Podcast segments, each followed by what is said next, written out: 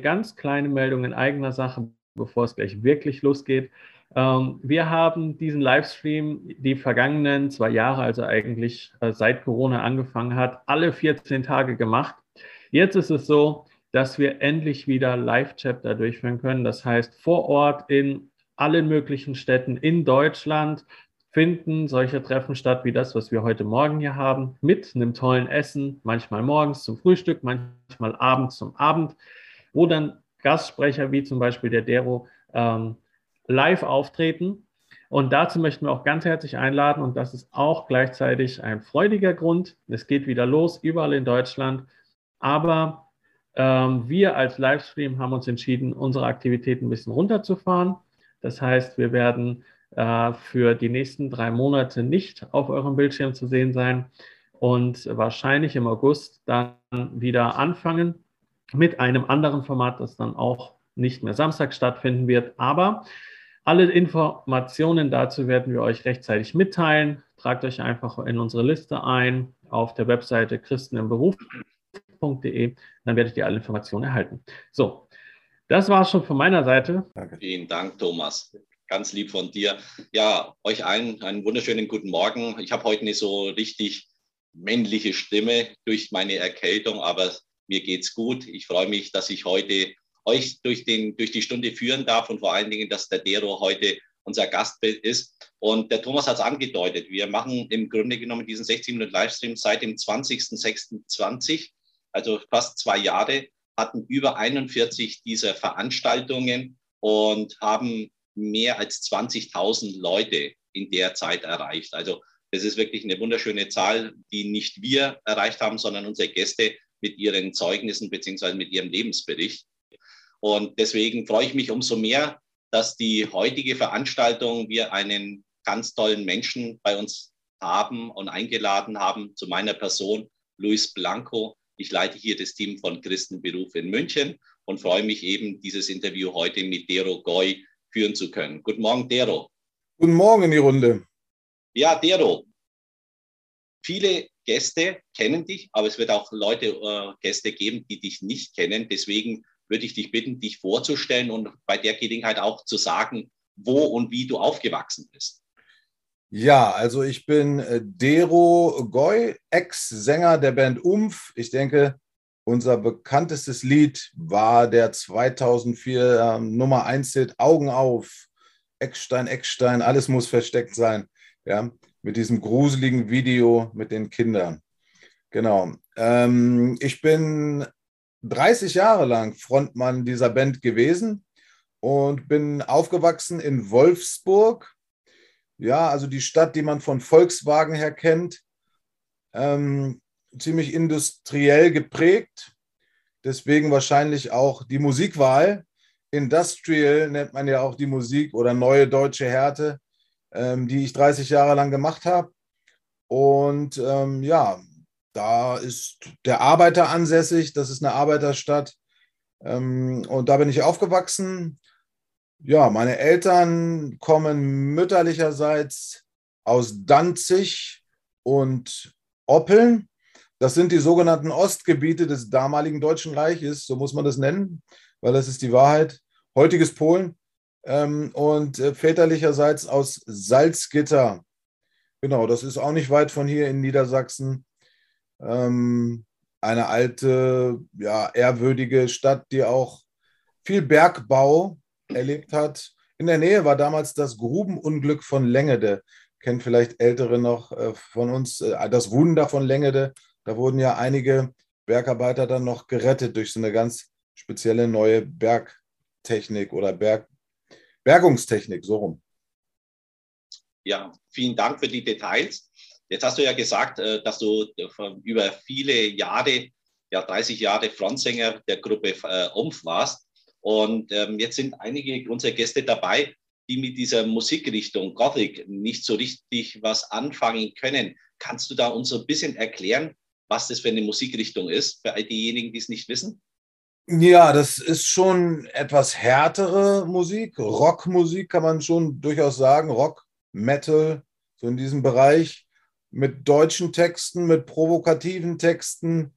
Ähm, genau. Ähm, neue deutsche Härte hat man es dann später mal genannt. Mhm. Ich denke, mittlerweile die prominentesten Vertreter dieser Musikrichtung sind Rammstein.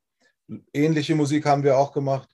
Rammstein hat sogar in einigen Interviews mal gesagt, dass Umf die Band war, die sie auch am nachhaltigsten beeinflusst hat. Also von daher ungefähr solche Musik ist das. Schon härtere Gangart mit düsteren, morbiden und provokativen Texten. Da habe ich mich wiedergefunden, 30 Jahre lang, ja.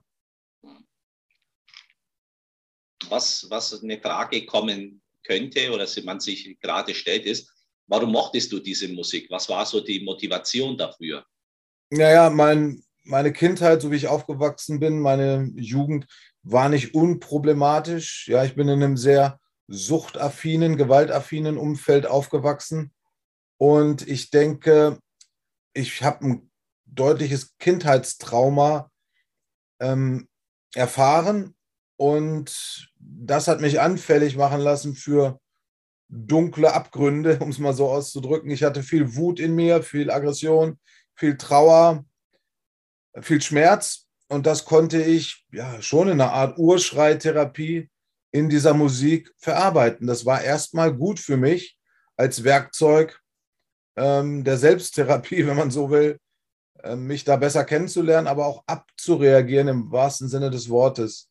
Ja, und deswegen hatte ich damals die, diese Kunstform gewählt, die Musik, auch als Sänger, Selbstdarsteller in dem Sinne, ähm, mich textlich und musikalisch da zu reflektieren. Auch mit allem, was ich so erlebt hatte, mit aller Wut, mit allem Hass, mit allem Schmerz, ähm, mit aller Abneigung gegenüber dieser Welt. Ja?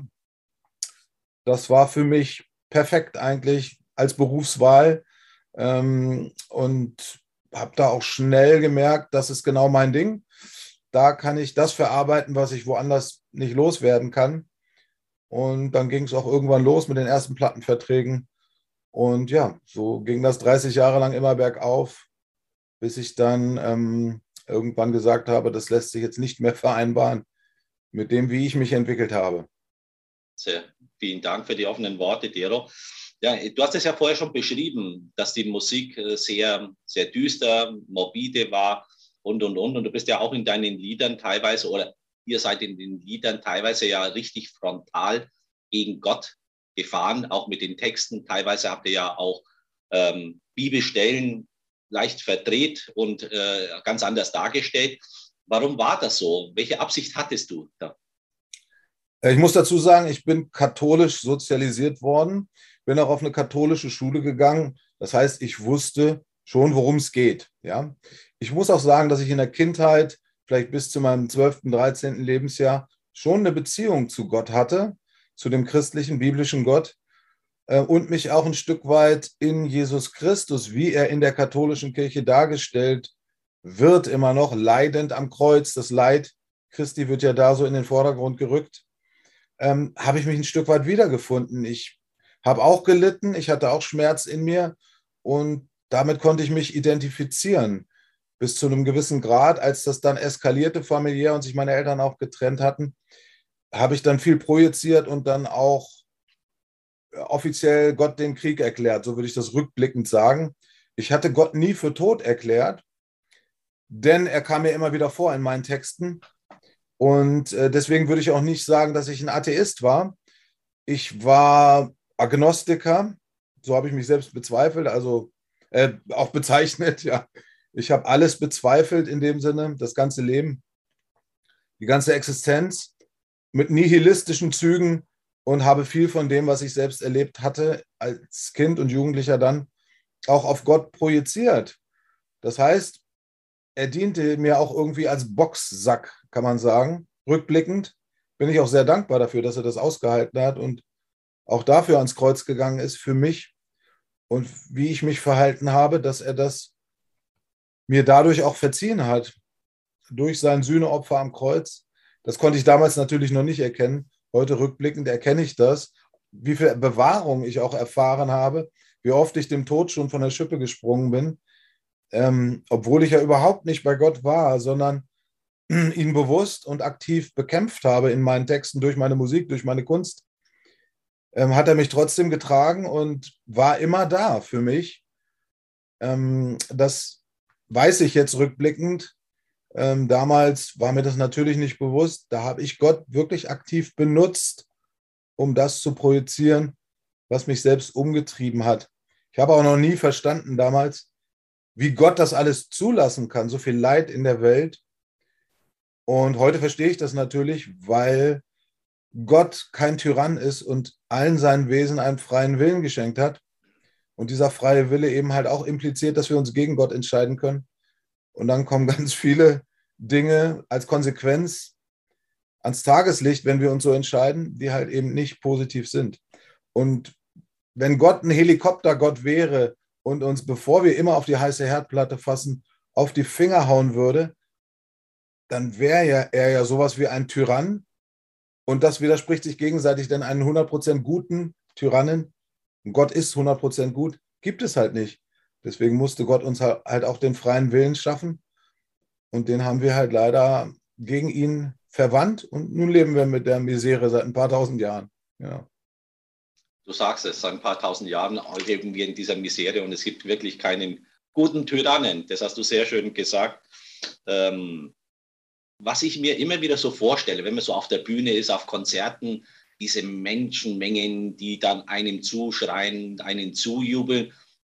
Was hat dir, was hat dir dieses, ja, dieses Business, was hat es dir gegeben? Oder auch andersrum gefragt, was hat es dir nicht gegeben?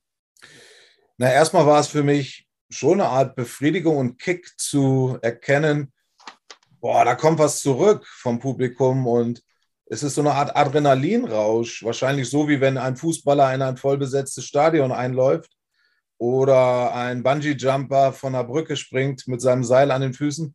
Das ist ein ähnlicher Adrenalinrausch und eine Selbstbestätigung und auch viel ein, ein Füttern des eigenen Egos. Ähm, dementsprechend bläht man sich künstlich auf in dieser Kunstwelt, Musikszene auch man kann was darstellen, was man eigentlich nur zum Teil ist, muss man ganz klar sagen. Ähm, das hat mir erstmal sowas wie ein falsches Verständnis von Zuneigung und auch Liebe gegeben. Denn ich wollte damit natürlich rückblickend gesehen das kompensieren, was ich in der Familie zu wenig bekommen habe. Aufmerksamkeit, Zuneigung, Liebe.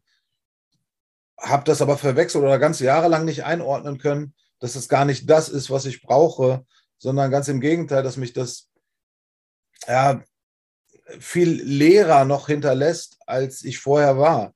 Denn dieser kurze Kick auf der Bühne vor 50, 80.000 Leuten, wenn man jetzt mal die größten Festivals zu Rate zieht, wie Wacken, Open Air oder Rock am Ring und Rock im Park, ähm, das löst zwar erstmal so ein, so ein Freudegefühl in dir aus, aber dann kommst du von der Bühne und bist eigentlich fast noch leerer und ausgelaugter als vorher, weil es halt keine echten und wahren und langhaltigen und nachhaltigen Emotionen sind, die, da entgegen, die dir da entgegenkommen, sondern sehr oberflächliche, ähm, die ja gar nicht mit dir als Person zu tun haben können, weil die wenigsten Leute, die da vor der Bühne stehen, dich überhaupt persönlich kennen. Ne?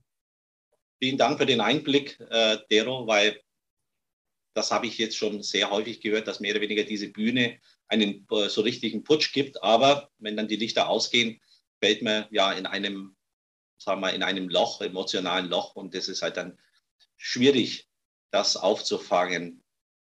Jetzt, jetzt will ich ein bisschen privat werden, weil wir haben jetzt so ein bisschen über ja, deine Vergangenheit geredet. Wir haben auch jetzt ein bisschen über das geredet, was du musikalisch die letzten Jahrzehnte gemacht hast. Du hast mir erzählt, du bist ja glücklich verheiratet, hast zwei tolle Söhne mit 15 und 18 Jahren, also das Gröbste habt ihr schon hinter euch. Ähm, aber speziell bei deinem jüngeren Sohn ist 2009 etwas passiert, was die, wo dich, ja, ich würde mal sagen, wo du aus, ja, fast aus der Bahn gefallen bist. Was genau ist da passiert? Der war 2009 drei Jahre alt und da wurde eine seltene Augenkrankheit festgestellt, nämlich ein Krebs, eine Tumorart. Genau, und ja, von heute auf morgen wird einem da so ein bisschen der Boden unter den Füßen weggezogen und man fühlt sich komplett hilflos und machtlos natürlich, äh, weil als Mensch tendiert man natürlich auch dazu, besonders als Musiker wahrscheinlich so eine Art Kontrollzwang zu haben, Perfektionismus und dann ja, bist du mal eben völlig vor den Kopf gestoßen, weil dagegen kannst du gar nichts machen. Du bist ausgeliefert, musst erstmal auf die Diagnosen ähm, und auch ja, Ausblicke der Ärzte vertrauen, die dann gesagt haben, ja, das ist zwar eine seltene Art, aber wenn man das Auge, das betroffen ist, komplett extrahiert, dann ist äh, das Thema eigentlich auch nach ihrer Erfahrung in den meisten Fällen abgehakt. Und so war es dann ja auch. Ähm, er wurde in der Charité in Berlin operiert. Das Auge wurde entnommen und der Krebs war nicht in den Körper getreten, sondern war eingekapselt in dem Auge. Und damit war das Thema dann auch zum Glück abgehakt. Wir haben dann natürlich auch noch Jahre später dreimonatlich immer Kontrolluntersuchungen machen lassen, weil es hätte durchaus sein können, dass das zweite Auge auch betroffen ist. Ähm, das war zum Glück nicht so, aber man musste trotzdem immer wieder zur Kontrolle und das ist natürlich nervenaufreibend. Ja, und dann stellt man sich schon die Grundfragen, ähm, was hat das hier alles für einen Sinn und wie komme ich damit überhaupt klar? Denn ähm, wie gesagt, es hätte ja auch ganz anders ausgehen können. Ähm, und ja, da bin ich einfach eines Tages dann in die Charité-Kapelle gegangen, habe mich vor das blanke Kreuz gesetzt. Dort war einfach ja das wieder auferstandene Kreuz, das, das Kreuz des wieder auferstandenen Christus ohne den Leib Christi am Kreuz. Und da das mir auch mittlerweile sympathischer ist als das katholische Kreuz. Ich will das gar nicht gegeneinander aufwiegen. Es gehört ja beides ähm, zur Heilsgeschichte auch dazu. Aber mittlerweile finde ich den Sieg über den Tod, den Sieg über das Leid, das Christus halt verzogen hat, wichtiger für mich. Ähm, habe mich da vor das Kreuz gesetzt und habe halt gebetet. Und mir war auch klar, dass ich nicht zu Allah, Buddha, Krishna, Vishnu oder das fliegende Spaghetti-Monster, das es ja auch mittlerweile als Religionsgemeinschaft gibt, bete, sondern äh, ich wollte ganz bewusst äh, zu Jesus Christus beten. Er hat mich damals zu sich gezogen, weiß ich rückblickend. Und deswegen ähm, bin ich auch dankbar. Man braucht ab und zu diese Krisen, um dann auch äh, zu Jesus zu gelangen. Er sagt nicht umsonst selbst, bringt die mühseligen und beladenen zu mir, ich will sie erfrischen oder erquicken.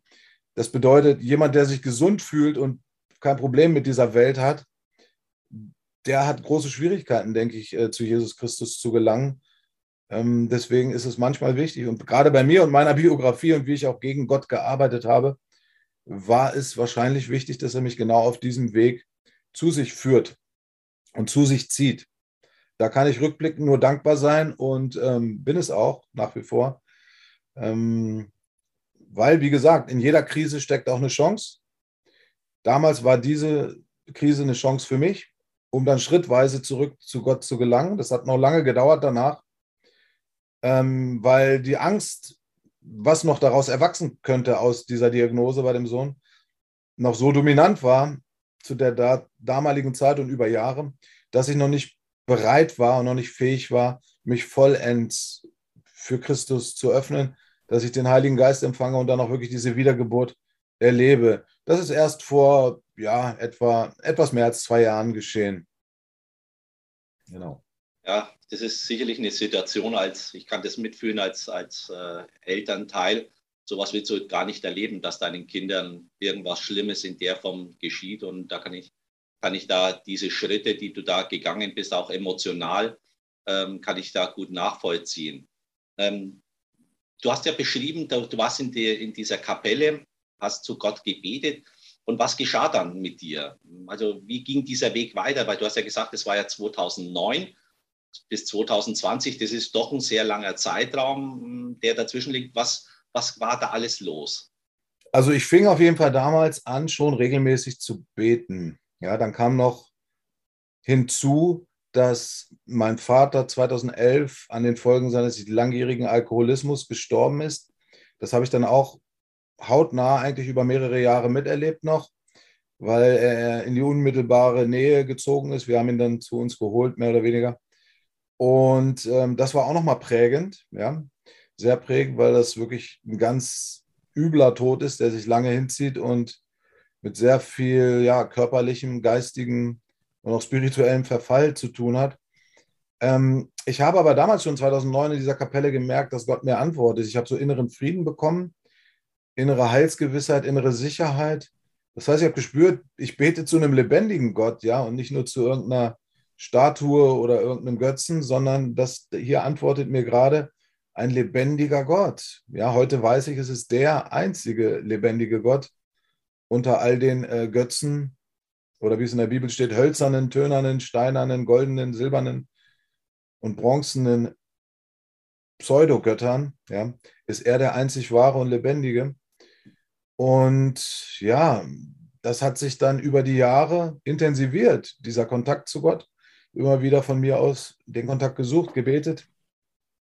Habe mich dann auch irgendwann dabei ertappt, dass ich äh, nach einem Konzert mich bei Gott bedankt habe für das gute Konzert und mir gedacht habe, du hast doch eben jetzt noch vor ein paar Minuten auf der Bühne Gott gelästert. Das passt doch überhaupt nicht mehr zusammen. Ja, was machst du hier eigentlich? Ähm, genau, und da ging das Kopfkino weiter und ähm, letztlich bin ich dadurch dann auch irgendwann ja, zu der allumfassenden Frage gekommen, ja, wenn es denn noch nur einen spirituellen Schöpfer, eine ja, Intelligenz, eine höhere Macht gibt, ähm, die für die Entstehung dieses Universums samt der Menschen und Tiere zuständig und verantwortlich ist. Ja, warum identifizierst du sie denn nicht? Warum machst du denn nicht Butter bei die Fische, wie man so schön sagt hier im Norden? Ähm, ja, mach doch Nägel mit Köpfen. Ja, und dann, klar, kam ich von Höckchen auf Stöckchen, wusste natürlich als Katholik nicht, was ein Übergabegebet ist, denn leider erzählen ihren Gläubigen die großen christlichen Religionen nicht wirklich, worum es geht. Das finde ich ein großes Versäumnis und auch eine große Schande eigentlich. Denn ähm, sie suggerieren ja größtenteils, wenn du Mitglied hier in unserem Club bist, dann bist du gerettet. Musst noch ein bisschen was drauf tun, ein paar Sakramente hier, ein paar Ave Maria und Vater unser dort und dann kannst du vielleicht gerettet werden, wenn du genug tust. Aber das ist ja eigentlich äh, Verführung, weil in der Bibel steht das nirgendwo. In der Bibel steht, dass uns allein die Gnade Gottes rettet. Jesu Sühneopfer am Kreuz und die Annahme dessen, das rettet uns. Und dass wir überhaupt erstmal erkennen, dass wir Sünder sind und dass wir ohne sein ultimatives Sühneopfer verloren sind. Nur das rettet uns. Wir können aus unserem sündigen Körper heraus, aus unserer sündigen Natur nichts tun, um uns selbst zu retten. Das hat uns Gott im alten Bund gezeigt, denke ich, sehr eindrucksvoll. Hier habt ihr ein Regelwerk, hier habt ihr moralischen Leitfaden, wie ihr in dieser gefallenen Welt am besten klarkommt. Ähm, aber er hat uns damit ja auch gezeigt, ja, ihr werdet die besten Früchte ernten, wenn ihr euch danach haltet, strikt. Aber ihr könnt auch mit diesem Regelwerk nicht 100% gerecht werden vor mir. Niemand ist unbefleckt vor Gott. Niemand. Keiner kann aus eigenen Stücken 0% Sünde ansammeln, um es mal so zu sagen, weil wir schon eigentlich nach Gottes Verständnis befleckt und sündig auf die Welt kommen. Das hört sich total hart an und viele sagen, das kann ich mir gar nicht vorstellen. Aber ich bin ja selber Vater von zwei Kindern. Vielleicht sind hier welche, die auch Kinder haben. Auch ganz kleine Kinder können schon sehr narzisstisch, sehr fordernd, sehr ungerecht auch anderen Kindern gegenüber sein. Ich denke, so war die Schöpfung nicht gewollt. So waren wir nicht als wir von Gott geschaffen wurden, so fordernd, egoistisch, narzisstisch.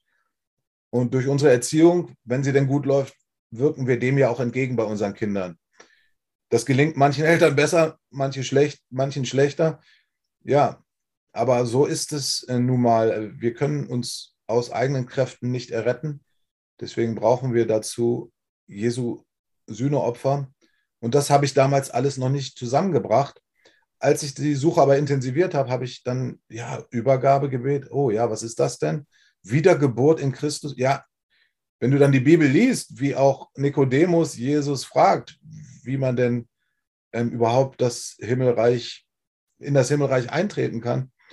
Ähm, und er es ihm dann erklärt, man muss halt wiedergeboren werden im Geist und im Wasser. Das bedeutet, man muss verstehen, worum es geht und man muss dann den Heiligen Geist empfangen. Eine Chance. Ja? Man kann zwar mit den Lippen bekennen, aber doch den Heiligen Geist nicht empfangen haben. Ähm, und dann ist man halt nicht gerettet. Das muss man erstmal selber für sich verstehen, wer Gott ist, dass wir ohne Jesus Christus gar nicht wüssten, wer Gott ist und was Gott für uns getan hat, nämlich in Jesus Christus Mensch zu werden und sich für unsere Schuld hinzugeben, freiwillig und völlig unschuldig. Denn nur Gott selbst konnte 100 Prozent unschuldig bleiben, 33 Jahre lang. Das hätte ja niemand von uns schaffen können. Ja. Vielen Dank für diesen tiefen Einblick. Also du hast es ja wunderbar beschrieben, dass wir aus uns selbst heraus nichts tun können. Das schreibt ja sogar die Bibel. Und ich habe auch in den vergangenen Jahren, und das ist so ein bisschen das, was ich aus deinen Worten auch höre, äh, man, muss, man muss die Bibel lesen, auch wenn man sie nicht versteht, den Herrn einfach dazu einladen und sagen, Herr, was bedeutet das? Das verstehe ich nicht. Und da ist sicherlich, wie du auch angedeutet hast, der Heilige Geist ein, ein guter Berater, der dich dann lehrt oder dir die, sagen wir, diesen tiefen Einblick in den äh, jeweiligen Passagen mit hineinbringt. Also wunderbar, wie du das gesagt hast. Jetzt hast du auch angedeutet, 2020, äh, da war so eine, ja, eine 180-Grad-Wende. Ähm, das war ja auch ein bisschen daran geschuldet, dass Corona zu der Zeit ja, Konzerte oder Auftritte und so weiter ähm, nicht möglich gemacht haben. Und da kamst du so richtig dann, ja, über dein Leben nachzudenken. Was genau ist da passiert oder welchen Entschluss hast du da getroffen? Ja, ich habe durch, muss ich sagen, ich kann es nur aus meiner subjektiven Position heraus beschreiben, durch intensive Recherche auch gemerkt, natürlich auch in mir selbst, diese Welt ist eigentlich dominiert vom Bösen. So muss man das einfach so pauschal sagen. Ähm, das beschreibt ja auch die Bibel, ja, dass Satan diese Welt übergeben wurde, als wir ihn eigentlich im Paradies gewählt haben und ihm mehr vertraut haben als Gott. Und er das kann er sehr gut, Zweifel an Gottes Wort in unsere Herzen gepflanzt hat. Ja, man muss natürlich als Christ auch aufpassen, man darf nicht pauschal immer alles auf den Teufel abwälzen, auf Satan abschieben. Der hat seine Rolle, der soll uns verführen oder der darf uns verführen, so rum. Gott gestattet das, auch weil wir aus freiem Willen ja Satan immer wieder folgen. Ähm, aber er zwingt uns auch zu nichts. Satan zwingt uns zu nichts. Ja. Er hat uns auch damals nicht gefesselt als Schlange und uns den Apfel oder die Frucht in den Mund gesteckt. Nee, die haben wir schon selbst genommen. Ich denke, der Punkt ist, dass wir damals im Paradies schon die Tendenz hatten, andere zu beschuldigen für das, was wir getan haben. Und das zieht sich durch bis jetzt zum Ende hin. Auch mit dem Zweifel an Gottes Wort übrigens. Ja, heute gibt es auch ganz viele, die sich vielleicht auf dem Weg zu Gott befinden und sagen, naja, aber ob die Bibel, die ist durch so viele Hände gewandert, ob die überhaupt noch verlässlich ist und so weiter und so fort. Das ist eigentlich genau die gleiche Masche, die Satan schon im Paradies versucht hat. Hat Gott wirklich gesagt, dass ihr eure Unsterblichkeit verlieren werdet? Ähm, und jetzt auch heute. Hat Gott das wirklich so gesagt oder ist das eine menschgemachte Bibel? Für mich ist es ganz klar, dass es Gottes Wort ist. Dafür gibt es auch ganz viele Beweise, meiner Meinung nach, weiß ich jetzt erst als wiedergeborener Christ, die Prophetien, aber auch die Verlinkung des Alten und Neuen Testaments, die Vorschattierung, alles zeigt auf Jesus vom Anfang an. Die hebräische Sprache, wie tief sie auch ist, wie mehrdeutig. Ja, ich habe dann irgendwann das Übergabegebet gesprochen. Also ich habe mein Leben Jesus Christus zu Füßen gelegt und das Kreuz, habe gesagt, bitte wasch du alle meine Sünden weg. Ich habe viel, viel Mist gebaut im Leben. Ich habe eine riesige Kette an Schuld, die ich hinter mir herziehe nimm du sie bitte weg, Herr, weil nur du kannst es. Das wusste ich dann zu dem Zeitpunkt. Wenn es dich gibt, wenn du wirklich der einzig wahre und lebendige Gott bist, dann lade ich dich jetzt in mein Leben, in mein Herz ein und möchte, dass du auch das Steuerruder übernimmst. Ähm, ich habe sozusagen meine Waffen gestreckt, freiwillig, ja, aus freien Stücken. Viele glauben immer, da war jemand an der Tür und hat gesagt, können wir mit Ihnen über Jesus reden? Nein, das war bei mir überhaupt nicht der Fall. Ich habe selber die Bibel gelesen und ich habe mich selber für Christus ähm, interessiert. Ich war in keiner christlichen Gemeinde zu dem Zeitpunkt und habe, als ich mein Übergabegebet gesprochen habe, noch keinen Anschluss eigentlich an andere wiedergeborene Christen gehabt. Das heißt, es war ein Ding zwischen mir und Jesus. So muss ich das sagen. Und so fühlt sich das auch richtig an. So, also Glauben kann nur aus dem Inneren heraus entstehen, nie von außen. Also wenn jetzt von außen jemand kommen würde und sagen, du musst aber und du sollst aber und hier steht aber, dann würde ich sagen, ist ja schön und gut, aber das kannst du gerne für dich machen. Solange ich es nicht selber wollen und fühlen würde, würde das keinen Sinn ergeben. Ich wollte es, aber ich habe es gefühlt. Ich wollte Nägel mit Köpfen machen und deswegen habe ich gesucht. Dazu ruft uns ja auch Jesus auch in der Bibel auf: Suchet und ihr werdet finden und die Wahrheit wird euch frei machen. Und ich für meinen Teil habe nicht aufgegeben, habe weitergesucht, habe gefunden, habe Christus eingeladen, habe den Heiligen Geist empfangen und diese Wahrheit hat mich frei gemacht. Ich hatte 35 Jahre lang äh, Depressionen und die sind weg seitdem. Alle Ehre dem Herrn. Ähm, habe drei Langzeittherapien in der Vergangenheit gehabt, als ich Jesus noch nicht hatte. Habe einige Psychopharmaka ausprobiert, Antidepressiva. Das hat mir alles nur ein bisschen geholfen. Die Symptome wurden ein bisschen gedeckelt und gedrückt. Aber wirklich frei gemacht hat mich nur Jesus Christus. Vielen Dank dafür, für diesen tiefen Einblick. Ähm, und das war dann auch dann die Zeit, wo du dann gesagt hast, also hier trennt sich gewissermaßen der Weg. Ähm, ich kann nicht Gott folgen, Jesus Christus als meinen Erlöser in der Form erkennen und auf der anderen Seite auf der Bühne stehen und irgendwelche Lieder gegen ihn singen. Das war dann auch dann die Zeit, wo du dann dich entschlossen hast, bei Umf aufzuhören? Sagen wir mal so, ich denke, das war der letzte Tropfen, der das Fass hat zum Überlaufen bringen lassen. Eine äh, Entwicklung, die uns menschlich innerhalb der Band auseinanderdriften hat lassen, die war schon über die letzten zehn Jahre zu verzeichnen, deutlich zu verzeichnen. Also wir sind immer mehr aneinander geraten, haben uns immer mehr über Details und Kleinigkeiten gestritten und auch gemerkt, wir sind menschlich eigentlich überhaupt nicht mehr auf der gleichen Spur. Unser Leben dividiert sich so auseinander. Ähm, und das war dann wirklich schon die letzten Jahre mehr eine Qual als wirklich, das sollte ja eigentlich ein Beruf als Künstler eher sein, Spaß machen, Freude bereiten, einen erfüllen, aber das war es nicht mehr, auch zwischenmenschlich nicht mehr. Und so hatten wir dann auch alle zu dritt, zum Glück muss ich sagen, entschieden, dass es für alle Beteiligten das Beste ist, wenn wir ähm, getrennte Wege gehen ähm, zukünftig. Und ich bin froh, dass wir nicht im Krieg auseinandergegangen sind. Ähm, natürlich ist das wie so eine Art Scheidung nach 30 Jahren Band bestehen, wenn sich dann die Gründungsmitglieder quasi trennen. Ähm, aber ich bin froh, dass Sie sozusagen in dem Sinne das, was Sie wollten, nämlich unter dem Namen weiterzuarbeiten, auch können. Ich habe Ihnen da keine Steine in den Weg gelegt. Und wir sage ich mal so, als Personen auch nicht im Krieg auseinandergegangen sind. Also ich trage Ihnen jedenfalls nichts nach und ich hoffe, Sie mir auch nicht. Ich denke, wir haben alle unseren Beitrag damals geleistet über die Jahre, dass wir uns äh, menschlich immer weiter auseinandergelebt und auseinanderdividiert haben. Da kann sich keiner rausnehmen, auch ich nicht. Ähm, aber wie gesagt, ich, es fühlt sich richtig an. Klar, es gibt andere Musiker, die ich auch kenne, wie zum Beispiel jetzt auch, die auch härtere Musik machen, ähm, wo jetzt ein Bekenntnis da ist zu Christus, aber kein Ausstieg aus der Band und einfach weitergemacht wird. Ich persönlich, ich will da gar keinen äh, Stab brechen. Ich, ich, ich versuche es jetzt auf mich zu münzen. Das ist, glaube ich, fairer. Ich persönlich wollte schon deutlich umkehren. Ja? Ich denke, es ist wichtig, dass man auch eine Umkehr in sich selbst spürt und dann auch sieht, ähm, das verlangt eigentlich auch Jesus in der Bibel von uns, dass wir umkehren und nicht mehr sündigen. Das bedeutet nicht, dass wir durch die Wiedergeburt 100% sündenfreie Menschen werden können, aber ich rede von sichtbarer Seriensünde, um es mal so zu sagen. Früher war mir ja gar nicht bewusst, dass ich ein Sünder bin, was Sünde ist. Ich habe mich nur schlecht gefühlt, wenn ich jemanden schlecht behandelt habe.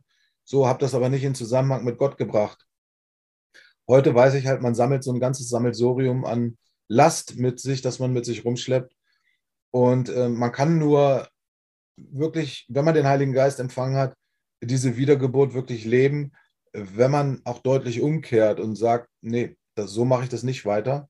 Hin und wieder kann man trotzdem noch stolpern und fallen, aber sich von dieser Seriensünde zu befreien und auch befreien zu lassen. Ich kann es ja von mir aus gar nicht. Durch den Heiligen Geist ist schon sehr wichtig. Und das kann und will Jesus auch uns von dieser Seriensünde befreien. Hin und wieder, wie gesagt, fallen wir auch in alte Verhaltensmuster zurück als wiedergeborene Christen, ertappen uns dabei, dass wir mal wieder einen groben Fehler gemacht haben, groben Schnitzer. und dann müssen wir auch wieder in die Vergebung gehen, ins Gebet. Aber wie gesagt, diese deutliche Umkehr war mir schon wichtig. Okay.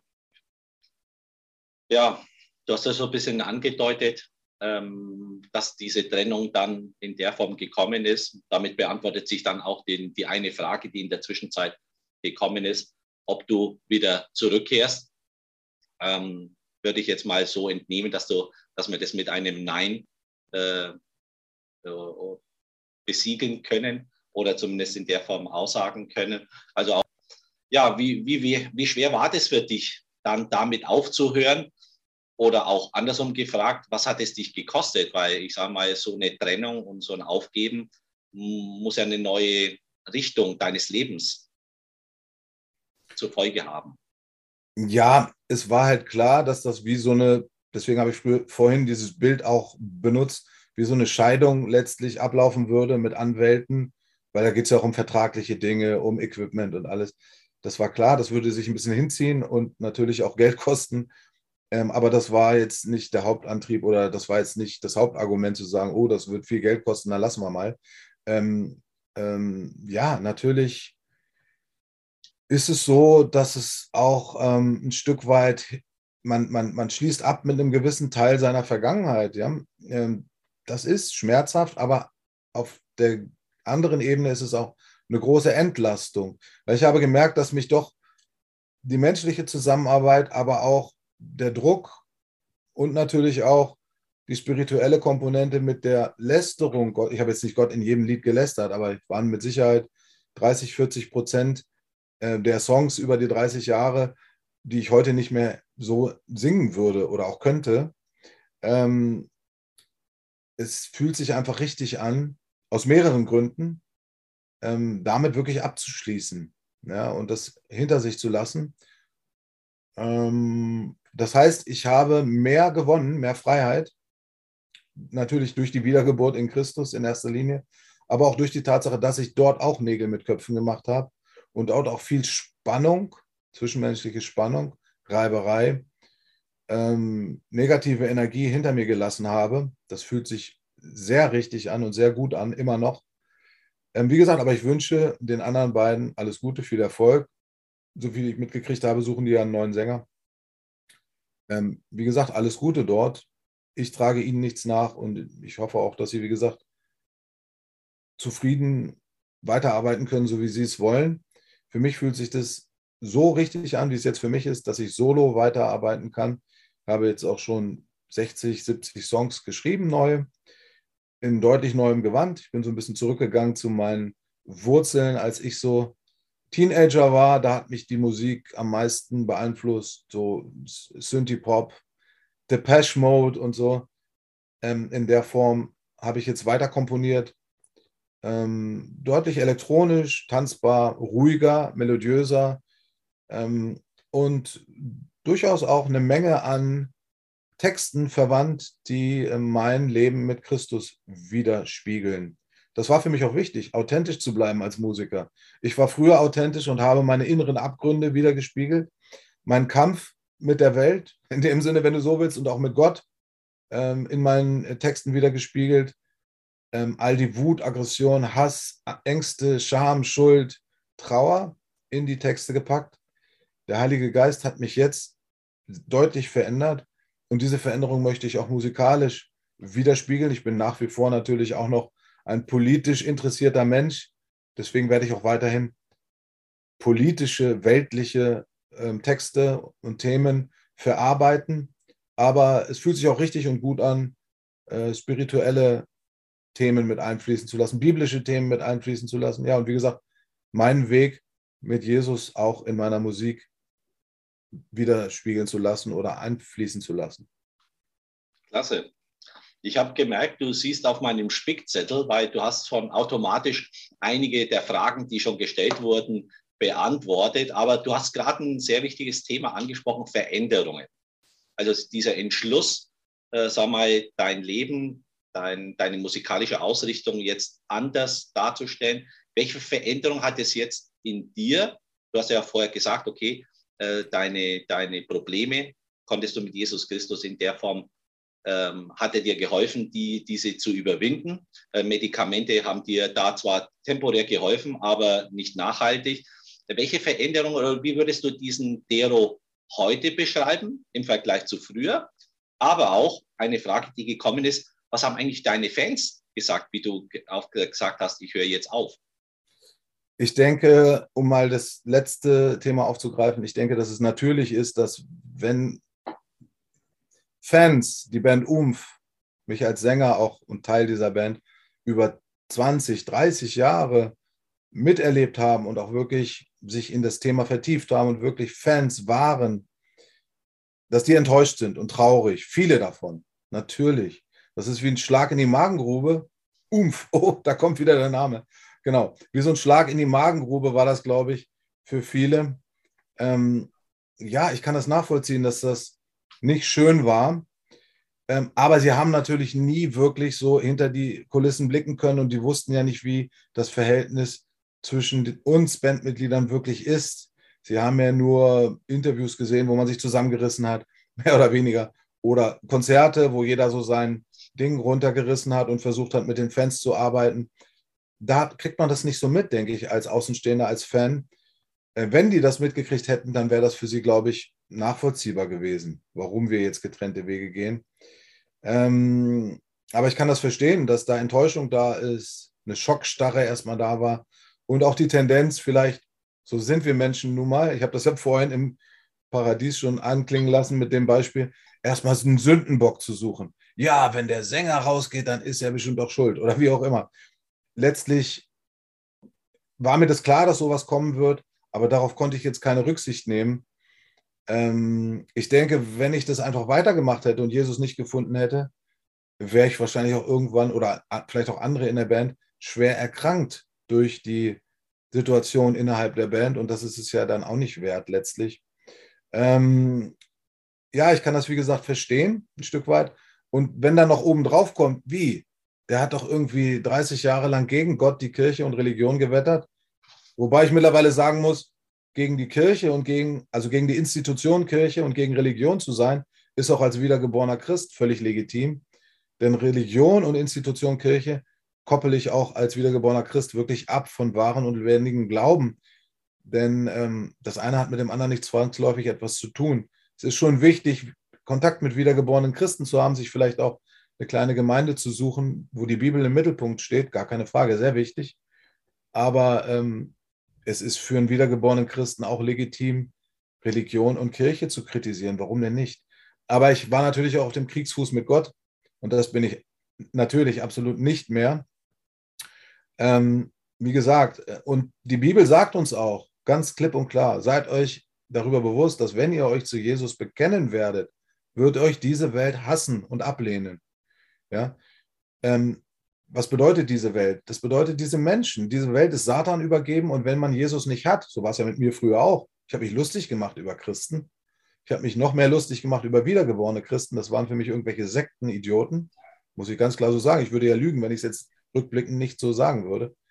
Ähm, heute weiß ich, dass es anders ist, dass wahrer, lebendiger Glaube halt wirklich frei macht und dass wenn man den einzig wahren und lebendigen Gott gefunden hat, dass der auch wirklich frei macht von all dem Druck, von all der ähm, Krankheit, spirituell wie psychisch, äh, die man mit sich rumschleppt, dass der wirklich diese Sündenkette, die man hinter sich herschleift, abschneidet, wenn man ihn lässt. Ja, er macht das Weißt du, äh, Christus zwingt niemanden zu sich. Das finde ich so schön. Ja? Er ist da mit geöffnet, geöffneten Armen. Ständig, aber er zwingt dich nicht. Er respektiert deinen freien Willen. Das ist ein ganz klarer Hinweis darauf, dass Gott ein liebender Gott ist. Denn wie gesagt, es gibt ja keine, bösen, äh, keine, keine guten Tyrannen, das habe ich ja vorhin schon gesagt. Ähm, auch wenn Satan ihm das natürlich nach wie vor vorwirft, Gott sei ein Tyrann. Ja, das ist natürlich reinste Projektion von Satan. Satan ist der Tyrann.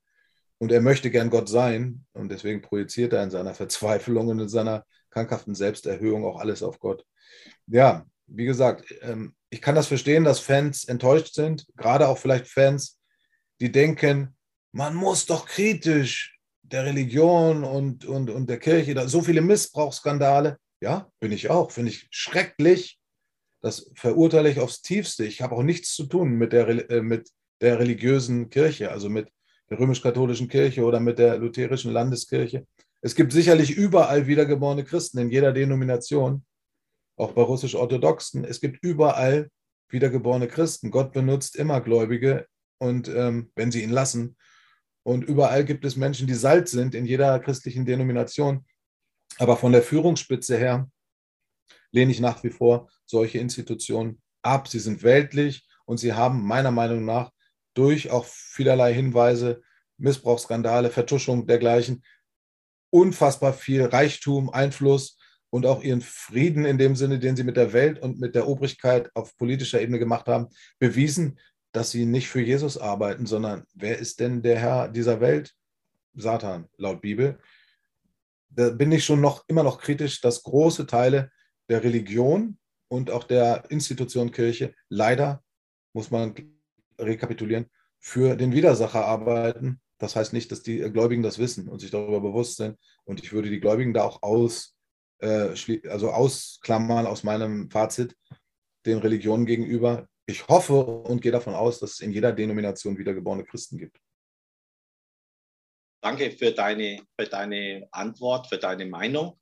Ähm, Dero, welche Veränderung hat es bei euch dann familiär auch gegeben? Weil das ist ja auch eine spannende Sache. Du bist zum Glauben gekommen, aber deine Familie besteht ja noch aus deiner Ehefrau und deinen zwei Söhnen. Wie, welche Veränderungen hat es da gegeben?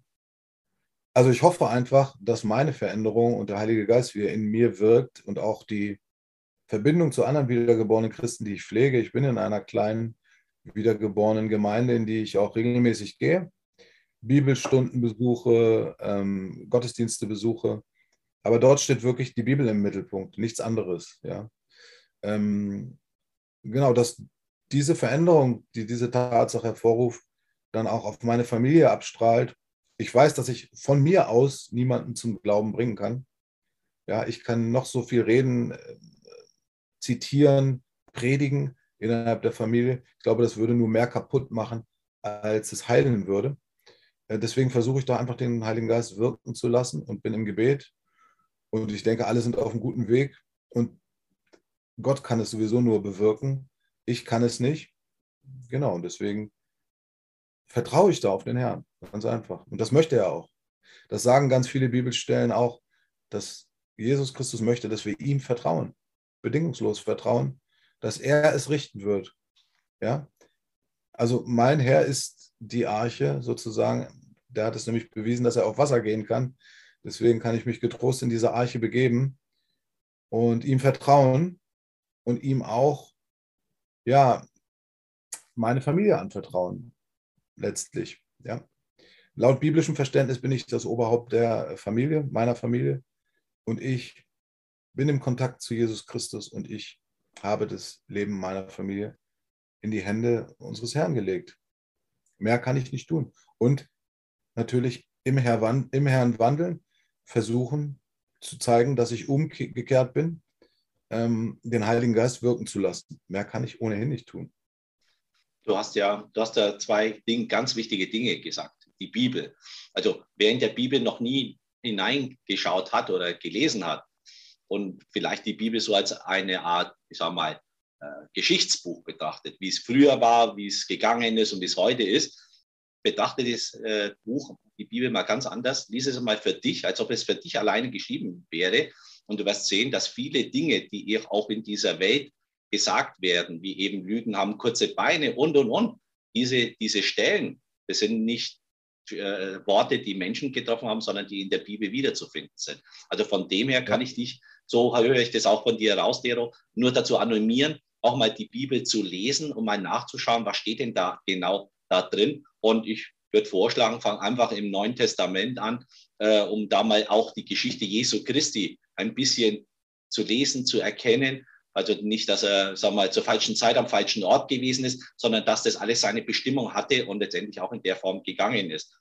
Du hast einen, einen Stichwort gebracht, und zwar Gebet äh, in deinem täglichen Umgang.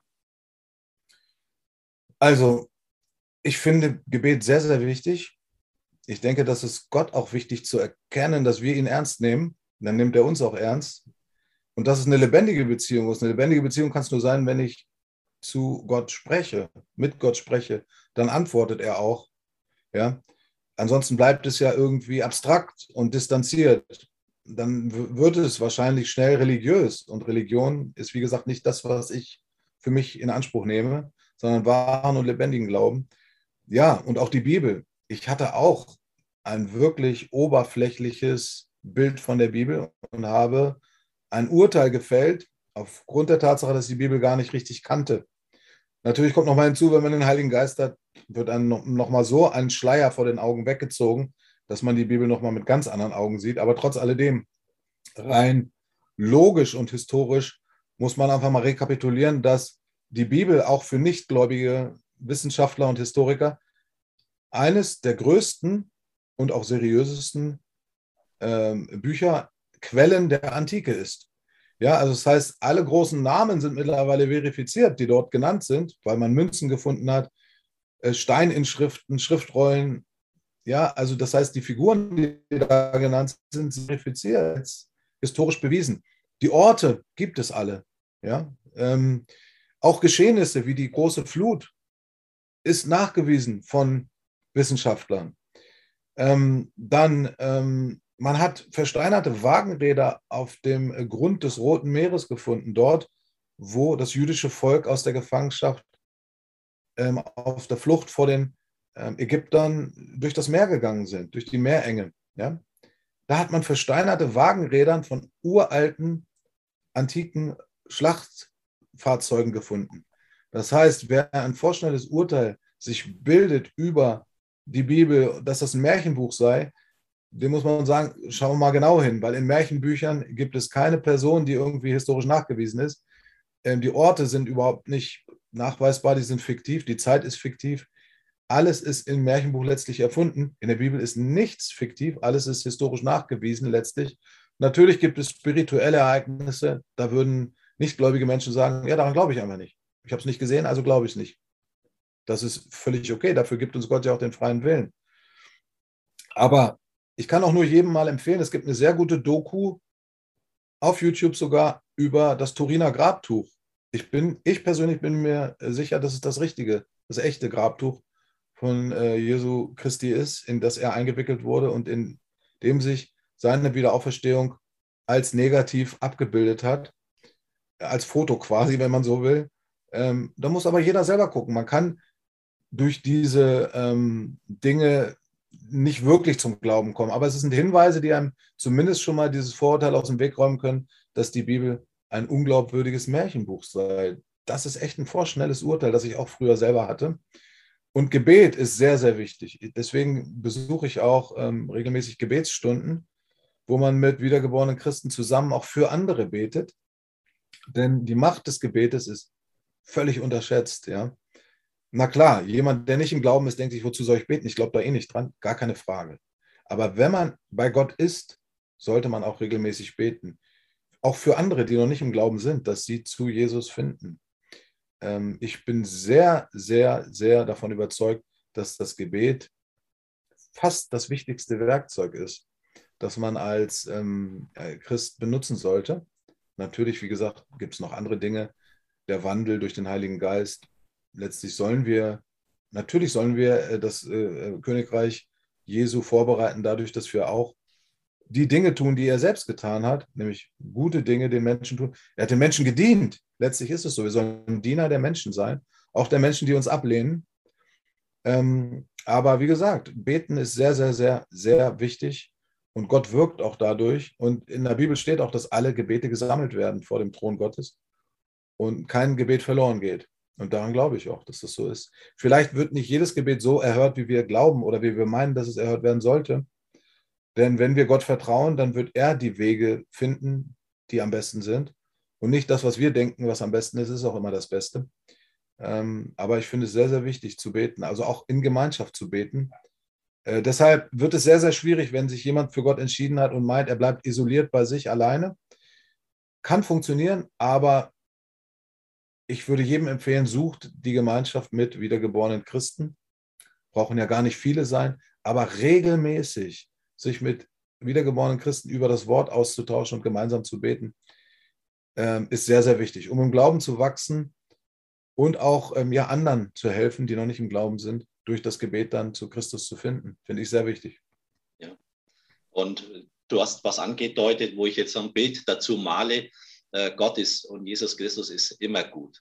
Ähm, ob die Gebete erhört werden, ich möchte es mal ein Beispiel mal darstellen, als Familienvater, wenn ich meinen Sohn liebe, so wie du ja auch gesagt hast, dass du deine Kinder liebst und du ihnen ein Fahrzeug schenkst, aber so sie noch nicht alt genug dazu sind, aber du ihnen schon mal den Schlüssel gibst und sagst, dieser Wagen gehört dir, dann wirst du es ja auch verhindern, dass die Kinder einfach ohne Kenntnis mit dem Wagen losfahren und sie vielleicht in der Form was antun. Und so ist Gott. Gott hört deine Gebete, Gott sieht auf dein Herz und er kommt dir näher. Und du hast es so wunderbar gesagt in dieser, in dieser Botschaft, die da, die ich als, jetzt mal, als Zusammenfassung dessen nehme, was du uns mit auf den Weg geben solltest oder wolltest diese Nähe zu, Herr, zu, zu Jesus Christus, wirklich zu ihm näher zu kommen. Und ich sage dir eins, wenn du heute rein per Zufall reingekommen bist und du so richtig spürst, ja, das, was der Tero erlebt hat und auch ich und viele andere Christen in der Form erlebt haben, diesen lebendigen Gott in der Form zu erleben, das ist kein Zufall. Und ich habe gerade auch im Chat äh, die, unsere Kontaktdaten hineingestellt. Auf dem YouTube-Video werden die Kontaktdaten von uns auch eingestellt sein wenn du sagst, hey, ähm, da wurden Dinge gesagt wie eben Übergabegebet ähm, und, und äh, gläubige Christen und äh, Gemeinschaften etc. etc. Wende dich an uns. Wir können dir gerne behilflich sein oder auch mit dir die, die nächsten Schritte weitergehen, um dir zu zeigen, in welche Richtung das geht. Und ich sage dir eins, äh, Gott ist immer gut. Er liebt alle seine Geschöpfe. Er liebt seine acht Milliarden und all die Menschen, die es in der Vergangenheit gegeben hat hat er jeden Einzelnen geliebt. Bloß nicht alle können sich Kinder Gottes nennen. Und das ist der große Unterschied, weil auch in der Bibel, im Römerbrief beispielsweise steht drin, dass du es von ganzem Herzen bekennen musst, dass Jesus Christus dein Herr ist. Das heißt, du gibst alle Dinge, ja, gibst du ihm. Du erkennst, dass du ein Sünder bist, so wie ich auch früher ein Sünder war. Also, und auch vielleicht heute noch an der einen oder anderen Stelle versage, ja. Aber ich weiß immer wieder, wo ich hinkehren kann. Ich kehre immer wieder zurück ans Kreuz, an Jesus Christus und sage, Herr, vergib mir. Und wenn er dann sieht, mit welcher, mit welcher demütigen Haltung dahin kommst, dann vergibt er dir. Und es gibt nichts, was Gott nicht vergeben kann. Und deswegen musst du dir da jetzt nicht sagen, ah, ich habe so viele schlimme Dinge in meinem Leben getan, dass Gott mich nicht mehr haben will. Das, das ist eine Lüge. Er liebt dich so, wie du bist. Er hat dich geschaffen, so wie du bist. Auch im Psalm, auch in den Psalmen steht drin, dass er dich bereits im Mutterleib geformt hat. Also diese Nähe, er sucht ja förmlich diese Nähe. Und ich sage auch immer, Jesus Christus ist letztendlich nur ein einziges Gebet von dir entfernt. Und darum kann ich dich nur ermutigen, wenn du diesen Entschluss noch nie getroffen hast, zu sagen, Jesus Christus, komm in mein Leben, sei lebendig, kann ich dich nur dazu einladen, das in der Form zu machen. Und ich würde auch dem Dero dann noch bitten, für uns zu beten, beziehungsweise auch wenn du diesen Entschluss zum ersten Mal getroffen hast, in der Form zu beten. Und Dero, ich lese immer wieder vielen Dank von den Gästen, die heute mit dabei sind, die über deine offenen Worte äh, ja, sehr angetan sind. Und deswegen möchte ich dir diesen Dank, der bei mir angekommen ist, an dich weitergeben und auch dir schon mal Danke sagen für deine Offenheit die Dinge klarzustellen, wirklich, wie du angedeutet hast, nicht irgendwie ein Doppelleben zu führen, auf der einen Seite Christ, aber auf der anderen Seite das zu sein. Ich glaube, das, das geht nicht gut. Äh, man muss irgendwann klare Kante zeigen, auch was es kostet. Aber so wie ich dich jetzt verspürt, gesehen und gemerkt habe, bereust du diesen Weg nicht in der Art und Weise gegangen zu sein. Auf gar keinen Fall bereue ich das. Äh, man gewinnt ja alles. Natürlich verliert man einiges was die Welt anbelangt. Man verliert vielleicht auch Freunde. Aber es sind Enttäuschungen, die das mit sich bringt. Das bedeutet ja, man wurde vorher über diese Menschen getäuscht und ist jetzt nicht mehr getäuscht, man ist jetzt enttäuscht. Das ist nicht unbedingt was Negatives. Man gewinnt aber auch viele hinzu. Ähm, was mir noch wichtig ist zu sagen, ist, viele Menschen denken sich ja, Gott kann ich mir schon vorstellen, aber warum muss es denn immer Jesus sein? So, ähm, Ganz wichtig, das hatte ich selber früher als Katholik, in der ich sozialisiert worden war, nie auf dem Schirm. Jesus Christus ist kein Geschöpf des Vaters. Jesus Christus ist Teil der Göttlichkeit. Jesus sagt selbst, Gott ist Geist. Niemand hat ihn je gesehen, außer Jesus selbst. Jesus ist sozusagen die materielle Form Gottes. Gott Vater, Gott Sohn, Gott Heiliger Geist sind so in dieser Kombination schon immer da. Ja? Jesus sagt ja selbst zu den Pharisäern und Schriftgelehrten in einer Bibelstelle, bevor Abraham war, bin ich. Und im Alten Testament kündigt Gott andauernd an, dass er selbst kommen wird, um diese Welt zu erlösen. Das heißt, Jesus ist Gott. Jesus ist Gott. Jetzt kann sich einer nicht vorstellen, aber wie kann denn Gott Mensch werden und dann tot sein? Ja, weil Jesus, und das ist die Genialität an Gott, Jesus kann auf die Welt kommen, um uns zu erlösen und der Vater kann trotzdem noch da sein und deswegen konnte Jesus ja zum Vater beten, Vater, warum hast du mich verlassen? Weil der Vater Teil der Göttlichkeit ist, Jesus Teil der Göttlichkeit ist und der Heilige Geist. Und wenn man mal genau die Bibel liest, ist alles, was in der Bibel geschieht, immer in dieser Dreieinigkeit entschieden worden und auch gesegnet worden. Schon am Anfang in Genesis 1 ist ja der Beweis da. Da heißt es, lasst uns Menschen schaffen nach unserem Abbild. Warum sagt das Gott eigentlich? Weil Jesus, der Vater und der Heilige Geist damals schon alles getan haben. Die Bibel sagt, Jesus ist das Wort. Und deswegen sagt die Bibel auch im Anfang, also zum Beispiel als die Menschheit, also als die Welt, als das Universum geschaffen wurde, im Anfang war das Wort Jesus und das Wort war bei Gott, Jahwe, und das Wort Jesus war selbst Gott. Also das heißt, Gott ist wesentlich mehr, als wir uns vorstellen können.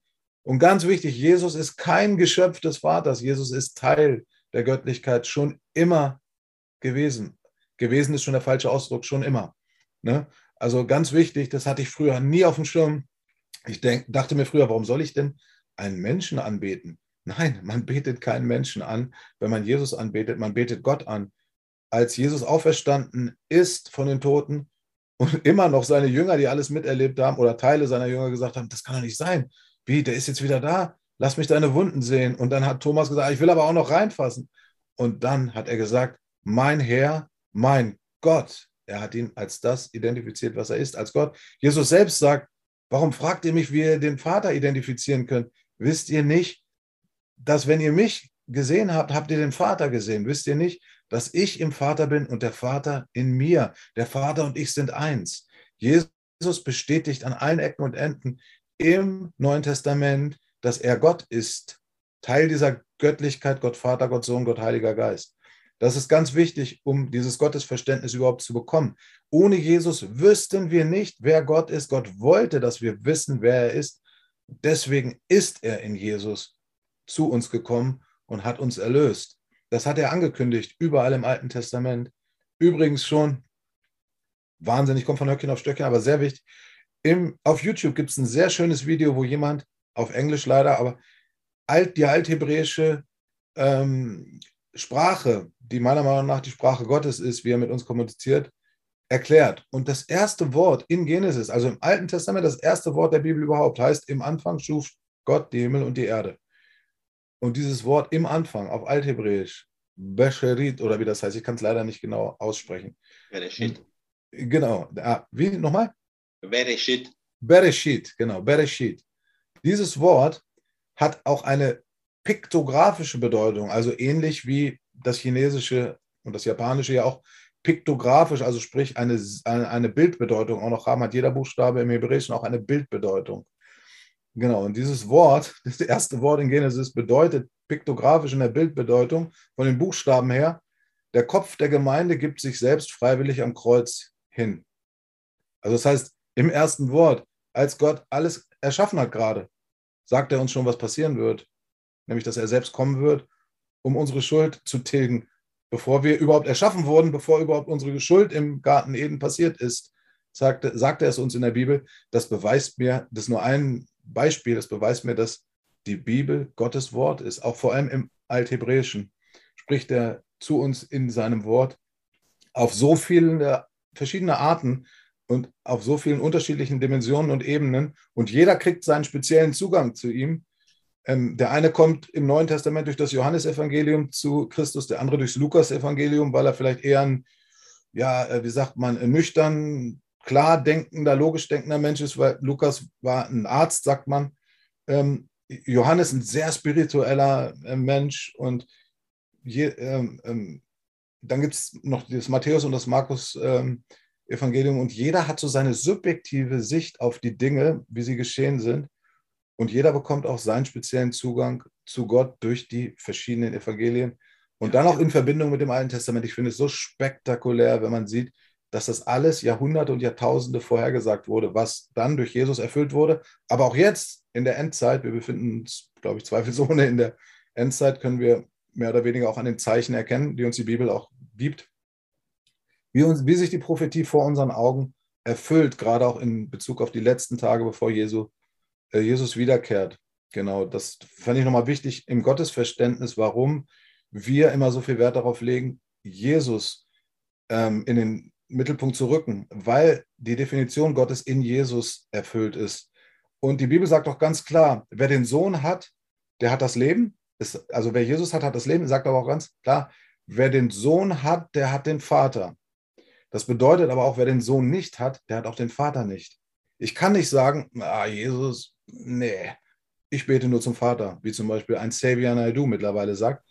Wer den Sohn nicht hat, der hat auch den Vater nicht. Das muss man ganz klar sagen.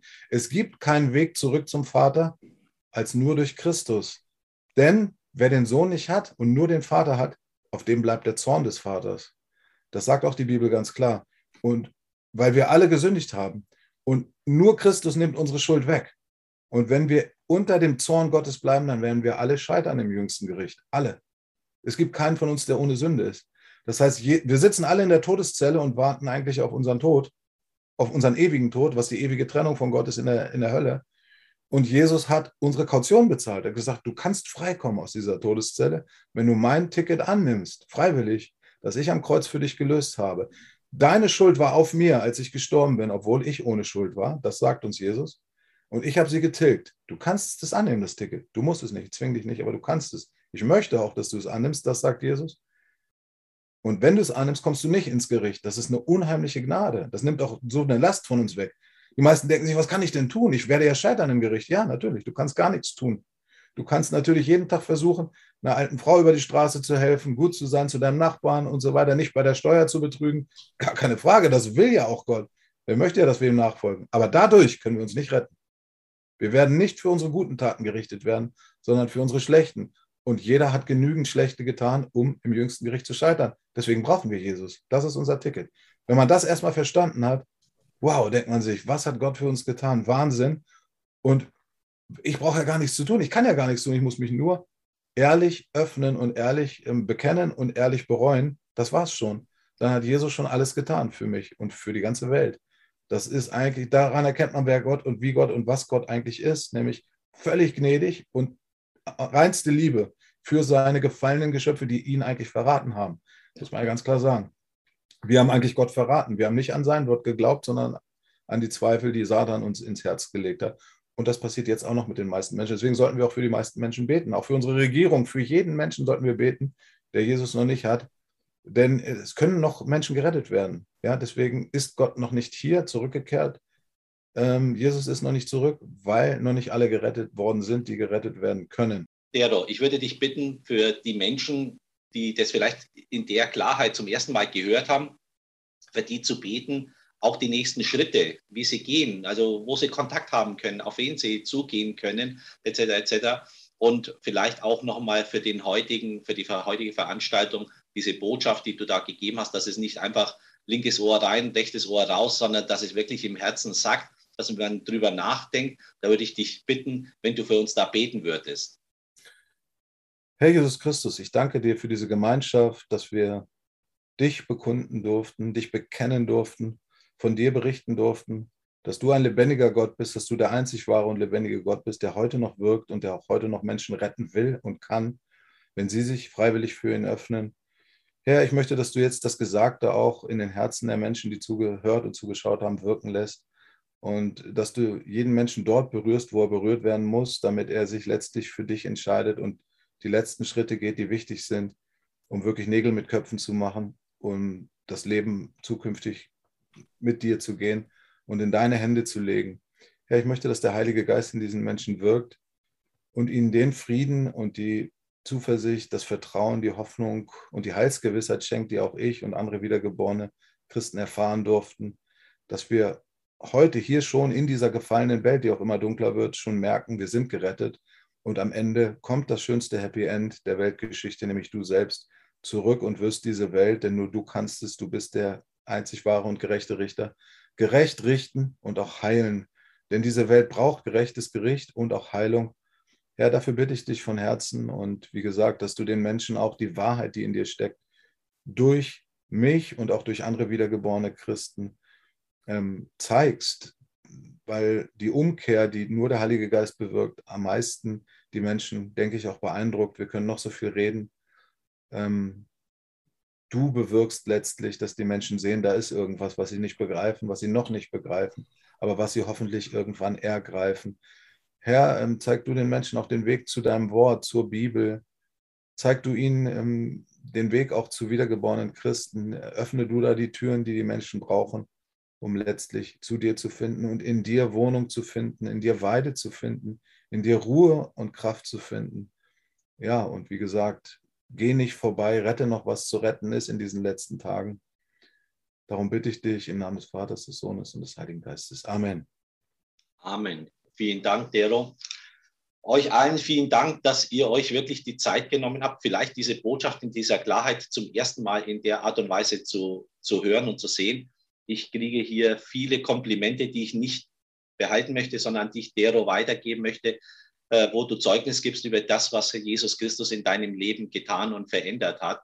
Und in dem Sinn sage ich euch ein wunderschönes Wochenende, bleibt gesund behütet, bewahrt durch den Herrn Jesus Christus. Dero, dir nochmal lieben Dank und wir bleiben im Kontakt. Alles Gute.